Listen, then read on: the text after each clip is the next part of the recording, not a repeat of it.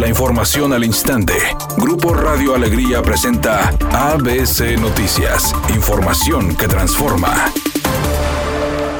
La subdirectora del Hospital Metropolitano Amalia Becerra informó este miércoles que las cifras por COVID-19 continúan aumentando, ya que en las últimas 24 horas se detectaron 755 casos confirmados y 16 fallecimientos. Además, se mostró preocupada ante el incremento en el número de muertes diarias por COVID-19 en la entidad, señalando que el motivo por el que aumentaron los fallecimientos es que se presenta un número mayor de contagios y en estado grave. Por otra parte, dijo que lo que está ocurriendo es que se están infectando simultáneamente familias completas.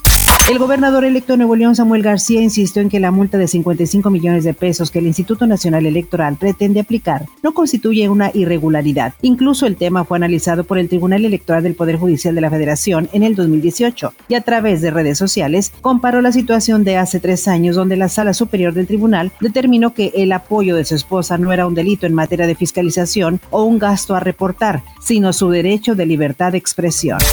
El presidente López Obrador asegura que el encarcelamiento del gobernador electo de San Luis Potosí, Ricardo Gallardo Cardona, en 2015, por delincuencia organizada, fue por cuestiones políticas, para que no contendiera por la gubernatura en aquel tiempo. Sin embargo, este año fue denunciado ante el INE y la Fiscalía General de la República de utilizar dinero del crimen organizado para su campaña. Al respecto, el titular de la Unidad de Inteligencia Financiera, Santiago Nieto Castillo, señaló. La Fiscalía General de la República, como órgano constitucional autónomo, tendrá que determinar si existe algún tipo de irregularidad o no.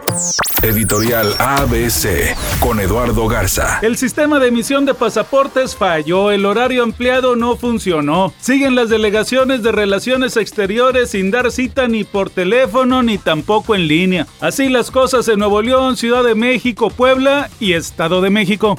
En su debut olímpico, México cayó 4 a 0 ante Canadá en el arranque de actividades de softball. Esta fue la primera competencia para la delegación azteca previo a la inauguración de la máxima justa del orbe. Pese a la derrota, México no tendrá mucho tiempo para lamentarse, pues el día de hoy, a las 22 horas tiempo local, se medirá ante el anfitrión Japón, que debutó con una victoria de 8 a 1 en contra de Italia. La cantante Taylor Swift fue la artista que más dinero generó en millones en Estados Unidos el año pasado, según las métricas de la revista Billboard. Y eso que en sus ganancias hubo una gran disminución porque el año pasado no hubo conciertos. ¿Qué tal si hubiera habido? Amigo automovilista, mucha precaución. Nos llega el reporte de un accidente vial sobre la avenida Pino Suárez en el centro de Monterrey, casi en su cruce con la avenida Constitución. Autoridades en el sitio. También nos llega el reporte de tráfico lento sobre la avenida Garzazada. En este punto, los automovilistas avanzan a 9 kilómetros por hora desde la colonia Valle Alto hasta el cruce de la calle Camino al Diente. Tenga mucha precaución. Le pedimos que por favor utilice el cinturón de seguridad y no utilice el celular mientras conduce.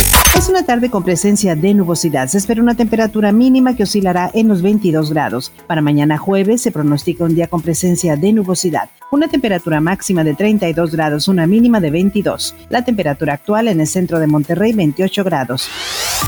ABC Noticias. Información que transforma.